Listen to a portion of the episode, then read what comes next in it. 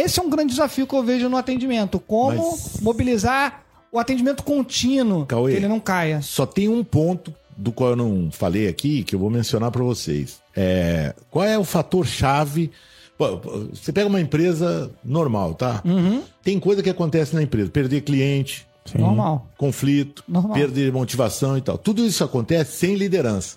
Para que o cara se mantenha pilhado, tem que ter liderança. O fator chave, quer dizer, é muito fácil, né?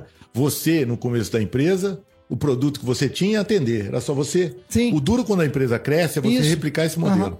A maioria das empresas replica esse modelo tendo gente no meio absolutamente não comprometida. Isso. O cara que perdeu a motivação, teve um líder que não percebeu isso no primeiro dia que ele perdeu a motivação. Porque o cara não perde a motivação Vai aos em poucos, um né? ano. Ele perde todo dia, se o líder não tratar dele. Não, mas, Edmur, que o ponto é o seguinte: quando a empresa é pequena, é mais fácil de gerenciar. Claro. Os, os sócios estão completamente envolvidos, Claro. tudo.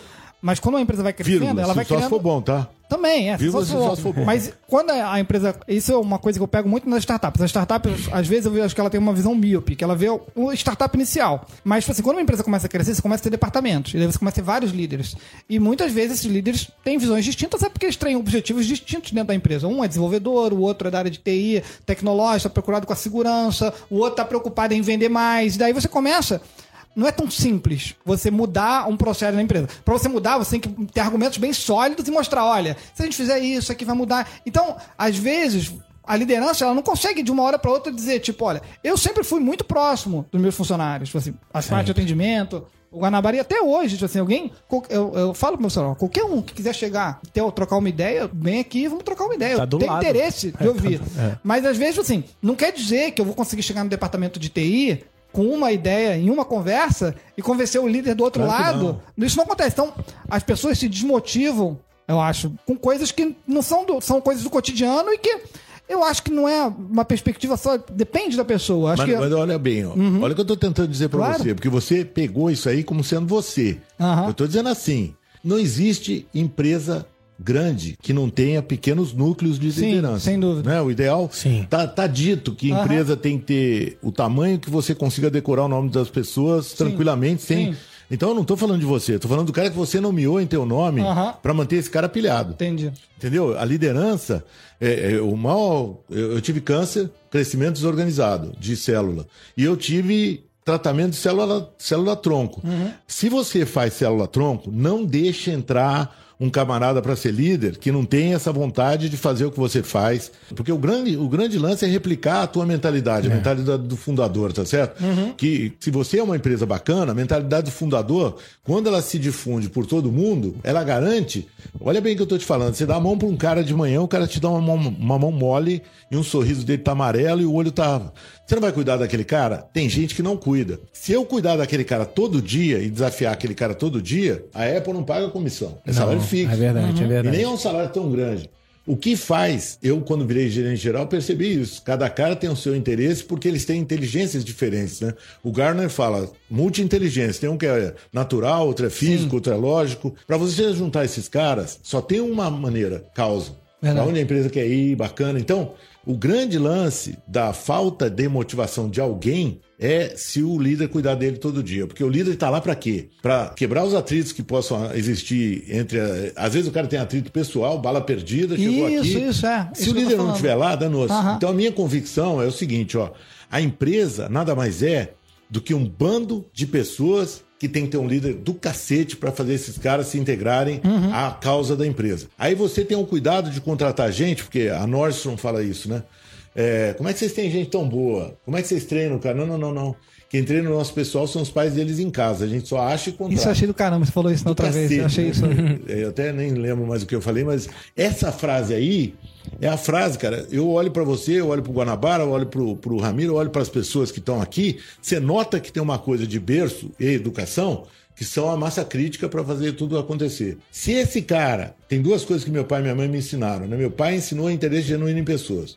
Ah, tem- você tinha comentado sobre você isso. tem que fazer o quê? Você tem que fazer o quê numa empresa? O bem ou o bem? Tem muita gente que quer que o cara faça bem sem fazer o bem pelo cara. Uhum. Fazer o bem pelo cara é cuidar dele, cara. É ver se tem espaço para ele crescer, se você está ensinando ele todo dia alguma coisa. Se você fizer isso pelas pessoas, e muito engraçado, né? A gente acabou de falar do cara mais humilde. O cara mais bem agradecido na empresa é o cara mais humilde. Sim. Porque ele é tão maltratado pela vida que se você fizer qualquer coisa por ele, ele já se sente bem.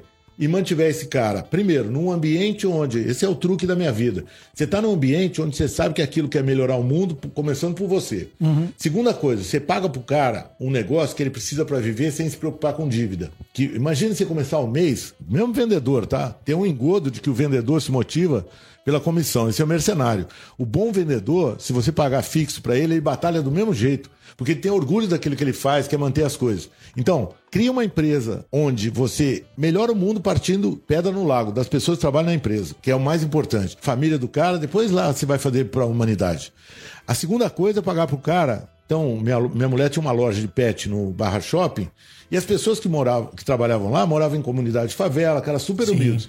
Quanto é que o cara precisava para viver? Dois mil reais. Ela pagava dois mil reais pro cara. Você acha que o cara corria atrás ou não da venda? Claro que sim, porque eu escolhi gente e desafiei o cara para ele não parar, apesar de ser salário fixo, mais um bônus. O bônus era uma coisa diferente de dinheiro, era coisa para o filho, coisa para ele, folga, sabe? Coisas de qualidade de vida que normalmente você não tem no varejo, que é o cão de trabalhar sábado e domingo.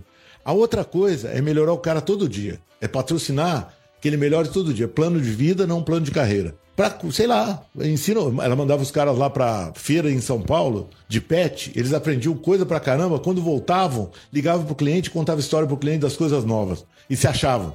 Porque É. eles eram condutor. Ele era o. Na verdade, ele era o curador de novidade pro cliente. E a última é da autonomia. Uma pessoa que tem esse ambiente, dá autonomia, deixa o cara que é bom. Na, nas Apos, eu tive essa experiência com a mulher das Apos, que eu fiz carrapato, né? Fiz um bootcamp nas Apos, que é essa marca estupenda de atendimento nos Estados. Unidos. E aí a mulher, Murphy, a primeira coisa que aconteceu foi assim: pedi um tênis 10 e o tênis que veio era 10, mas era masculino, eu sou mulher. E a Shannon, que era atendente, super simpática, putz, aí ela tinha dois monitores. Um era das Apos para ver se tinha estoque. Tinha. Claro que não, Murphy, né? Não tinha. Ela tinha um outro monitor que era o monitor do concorrente. Ela tinha o estoque do concorrente. Falou para a mulher: olha, a senhora não vai encontrar o tênis aqui, mas a senhora vai encontrar nessa loja. Inclusive o preço está mais barato. Eu olhei para a cara dela e falei: você, não, você tá de sacanagem. Autonomia total. Aí a mulher comprou, 10 minutos depois ela ligou para a senhora e falou: E aí, a senhora conseguiu? Então, a partir de agora, já que a gente errou, vou dar isso, isso, isso para a senhora. Que Sem show. falar com o supervisor. Show. Você acha que essa mulher se sente bem? Aí o cara pega, esse cara das Apos, Las Vegas, gente que trabalhou em hospitalidade em hotel, turno, relação, traz pro call center dele. E trata o cara melhor que os outros.